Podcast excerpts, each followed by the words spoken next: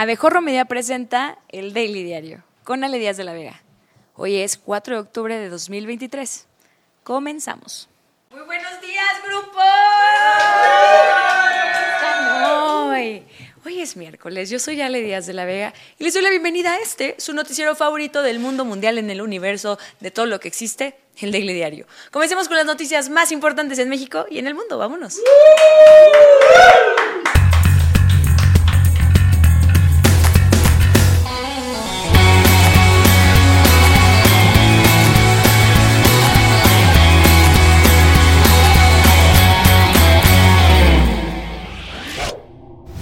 Iniciemos con la historia de las más rivalas perras peleoneras del país, el gobierno federal y el Poder Judicial.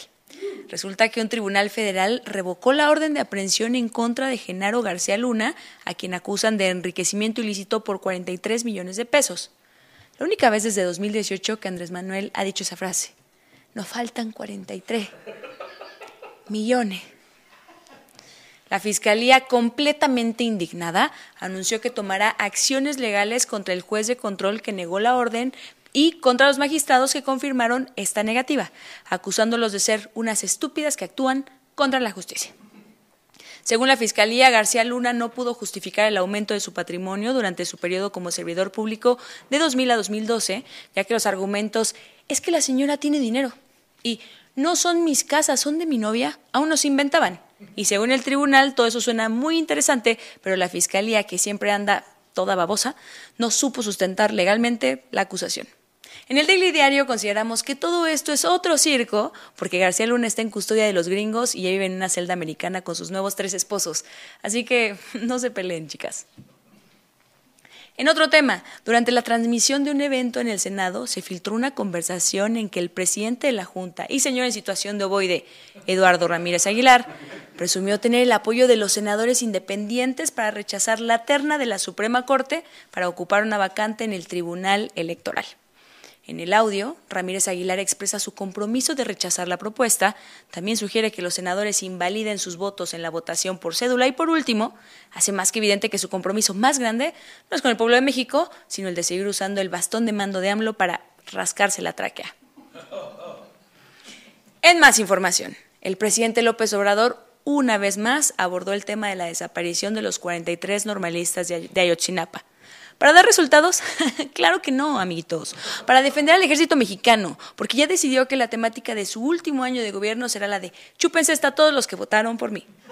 Y no solo eso, también acusó al grupo interdisciplinario de expertos independientes de administrar el dolor de la gente y nunca entregar nada que sostuviera sus dichos. O sea, los acusó de copiar la estrategia que lo llevó a la presidencia. Además, señaló que el Estado, o sea, otro Estado, en pretérito, como de estados pasados, fue responsable de la desaparición de los 43, porque todos sabemos que el ejército se cambia completito cada seis años, ignorantes. También calificó las acusaciones directas contra el ejército, pero ya el nuevo, el de él, él, él, como bastante temerarias. ¿Cómo van a acusar al ejército de Ejo? Que no saben que además de hacerme el quehacer, trenes y aeropuertos, los pueden quemar en un basurero y desaparecerlo. Imagínense. De que fue el Estado, claro que fue el Estado, sin duda, porque el Estado pudo en su momento aclarar las cosas y no fabricar mentiras. De eso no hay duda. El presidente destacó que su obligación es cuidar no a la Constitución y las leyes que de ella emanen. No, no, no sino la de cuidar el prestigio del ejército y señaló que la mayoría de los errores cometidos han sido resultado de órdenes de presidentes civiles. Qué curioso, presidentes civiles como él. Obvio es decir que los ex integrantes del GIEI refutaron los dichos y revelaron que entregaron a la Fiscalía seis documentos con cerca de 90 propuestas de investigación para esclarecer la desaparición de los 43 normalistas de Ayotzinapa. Los expertos señalaron que muchas de estas propuestas siguen pendientes debido a obstáculos de las dependencias involucradas y subrayaron que su trabajo enfrentó desafíos significativos, incluida la salida del fiscal especial y la anulación de órdenes de aprehensión obtenidas previamente. Además, destacaron que todas las pruebas recopiladas durante la investigación fueran puestas a disposición del gobierno federal, mismas que cuidadosamente fueran hechas rollito por las autoridades y seguramente ahora están a disposición de los usuarios de los baños en Palacio Nacional. Sobre el caso, una jueza de la Ciudad de México concedió una suspensión a Tomás Herón, ex titular de la Agencia de Seguridad durante el gobierno de Peña Nieto, que impide al gobierno federal realizar declaraciones que lo califiquen de torturador y autor de la verdad histórica, mientras no hay una sentencia en su contra. Instrucción que será ignorada, porque pedirle a Andrés Manuel que no se vaya de hocico viene siendo lo mismo que pedirle a Claudia que sea simpática y entonada. La jueza argumentó que el Estado debe garantizar un trato digno al imputado y que las autoridades no pueden calificar a alguien como culpable públicamente sin una sentencia firme, mientras que el gobierno federal argumentó que... Y ya que hablamos de desapariciones forzadas, el Comité de la ONU encargado de la lucha contra este delito denunció que México le echa menos ganas a investigar estos casos que Fernández Noroña en planchar sus camisas y que como resultado de ello hay una impunidad casi total en el país. El comité lamentó la persistencia de desapariciones en México, la falta de avances en su persecución penal y destacó el aumento de las desapariciones de niñas, adolescentes y mujeres en varios estados. También mencionó la resistencia de algunas autoridades a compartir información y los casos de revictimización en los que los familiares de las víctimas son señalados de ocultar datos para las investigaciones.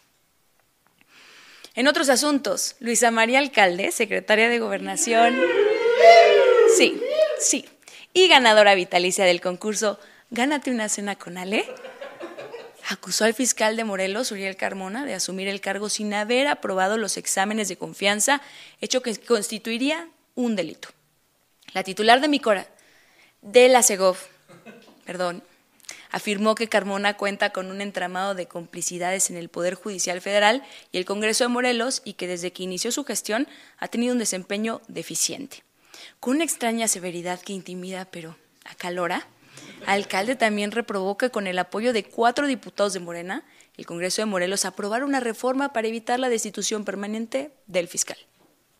La próxima semana la Cámara de Diputados, por mandato de la Corte, deberá determinar y votar si el fiscal debe continuar con fuero o no para que la Fiscalía General de la República pueda proceder por la posible comisión de delitos federales.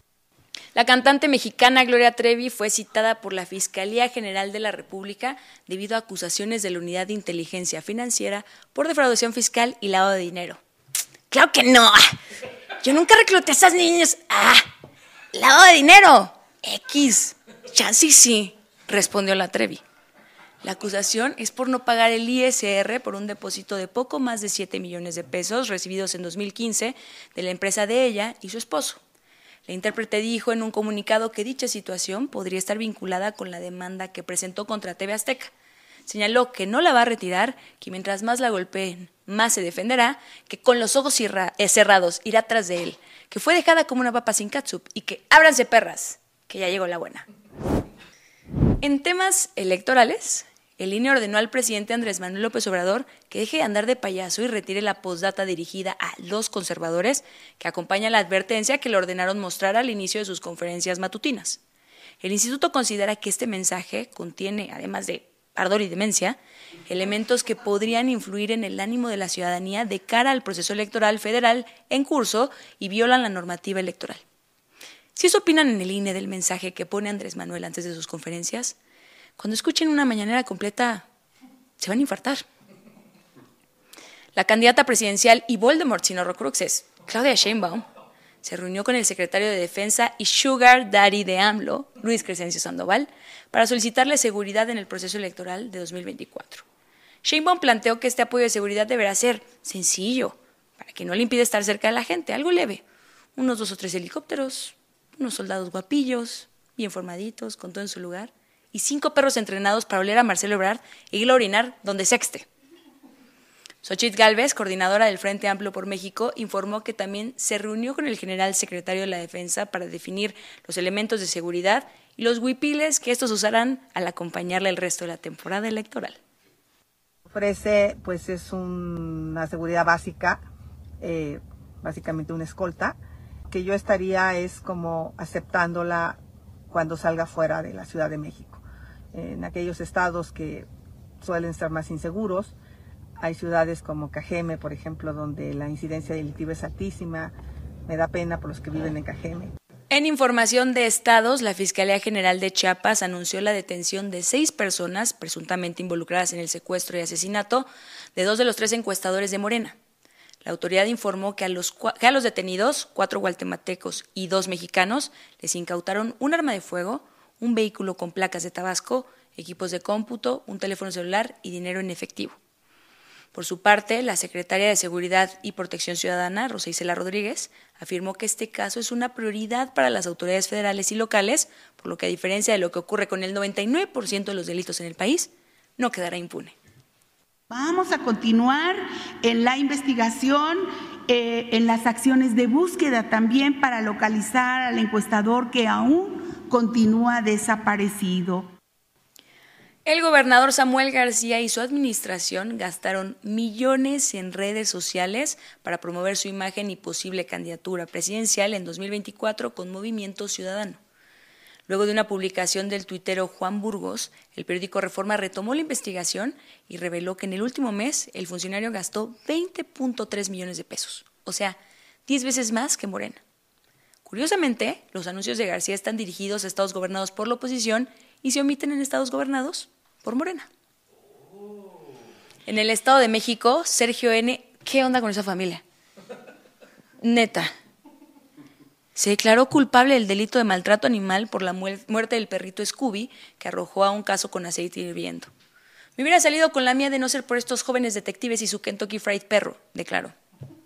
Los hechos ocurrieron en mayo, cuando Sergio N., un ex policía de la Ciudad de México, agredió al perro después de discutir con el dueño de una carnicería. El acto fue captado por cámaras de videovigilancia y a pesar de los esfuerzos de vecinos y del dueño del negocio por auxiliar a Scooby, las graves quemaduras le causaron la muerte.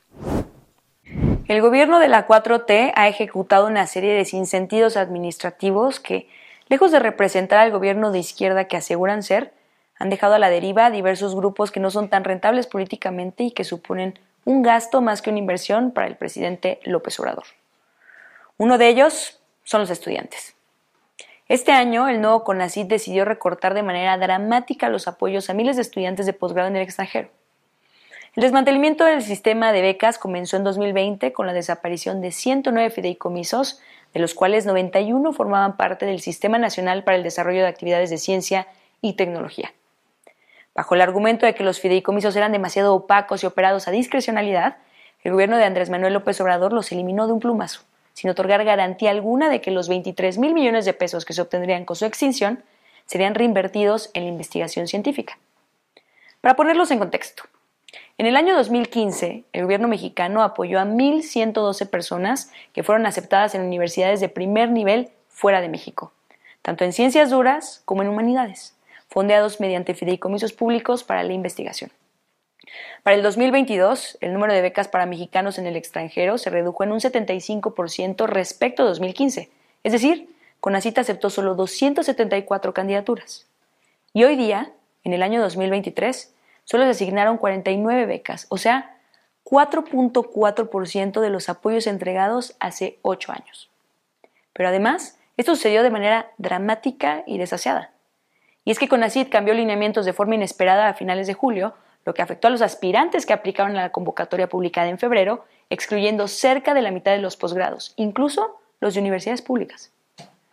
Esta determinación ha afectado a al menos 10.000 estudiantes que dejaron sus trabajos o incluso se mudaron de ciudad o de país para estudiar la maestría o el doctorado y hoy no tienen una beca ni la estabilidad a la que renunciaron.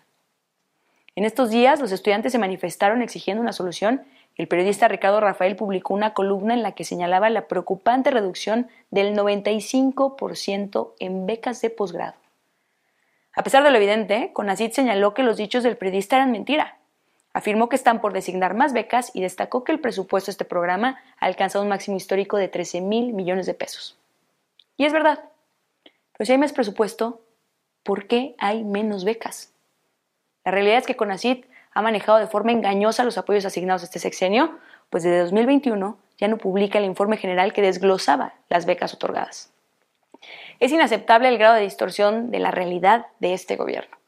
La 4T abandonó a las y los estudiantes sin un debate público o sin una justificación válida para dejarlos a la deriva. México aún es un referente cultural y científico mundial que no debe darse el lujo de renunciar a la formación de sus mejores recursos humanos en las mejores universidades. Pero tristemente, nos enfrentamos a otra decisión autoritaria y sin sentido de la administración en turno que afectará de manera negativa a la juventud de este país. En información internacional, en Estados Unidos, el republicano Kevin McCarthy, por primera vez en la historia, fue removido de su cargo como presidente de la Cámara Baja. Cámara, declaró. La moción en su contra fue presentada por un miembro de su propio partido en represalia por respaldar una medida bipartidista que buscaba evitar el cierre del gobierno. A McCarthy lo sustituirá Patrick McHenry, que estaba tan Mac emocionado que dio un Mac masazo con el que si tuviera la Mac fuerza de un Mac adulto, hubiera roto la Mac mesa, aquí el Mac momento. Chair declares the House in recess subject to the call of the chair. El fiscal general de Estados Unidos, Merrick Garland, advirtió que la delegación de funcionarios de su país que viajará a México tiene como prioridad el desbaratamiento de los cárteles que fabrican fentanilo. Garland señaló que además del cártel de Sinaloa, el cártel Jalisco Nueva Generación es otro grupo involucrado en la producción y tráfico de fentanilo desde México hacia Estados Unidos.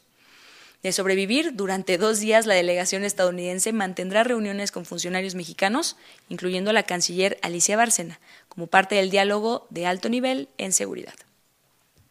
En Italia, al menos 21 personas murieron y más de 10 resultaron heridas tras la caída de un autobús de pasajeros desde un puente elevado en Mestre, cerca de Venecia. Según testigos, el autobús iba lleno de gente que volvía a casa del trabajo. El alcalde de Venecia, Luigi Brugnaro, informó que la comunidad está de luto.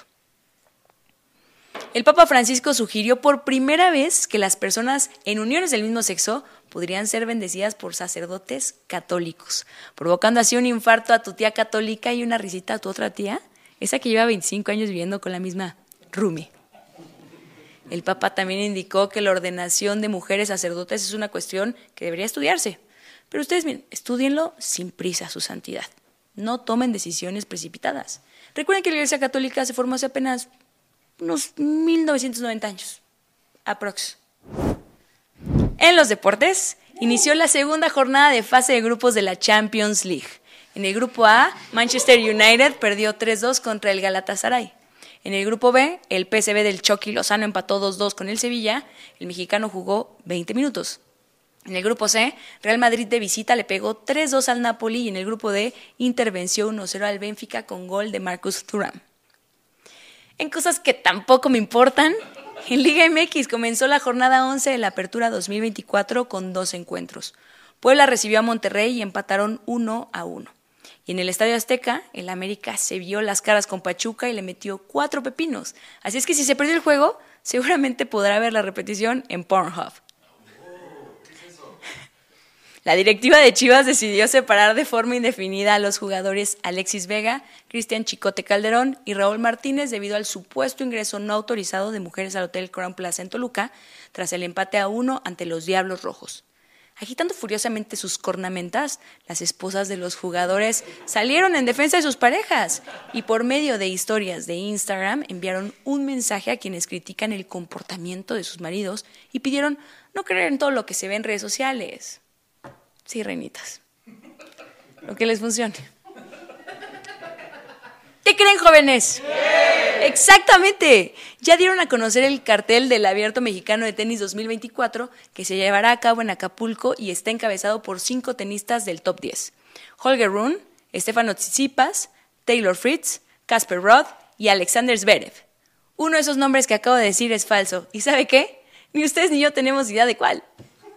El evento será del 26 de febrero al 2 de marzo y hoy salen a la venta los boletos. Apúrese, porque va a estar, uff, uff, emocionantísimo.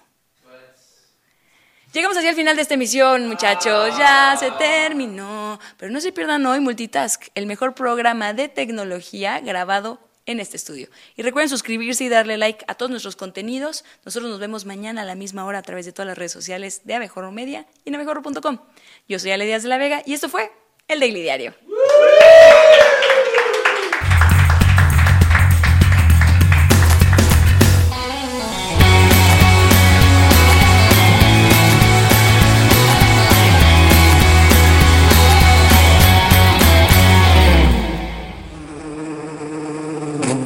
Esta fue una producción de Abejorro Media. No olvides suscribirte a este podcast, darnos 5 estrellas y compartirlo. Búscanos en todas las redes sociales como Abejorro Media.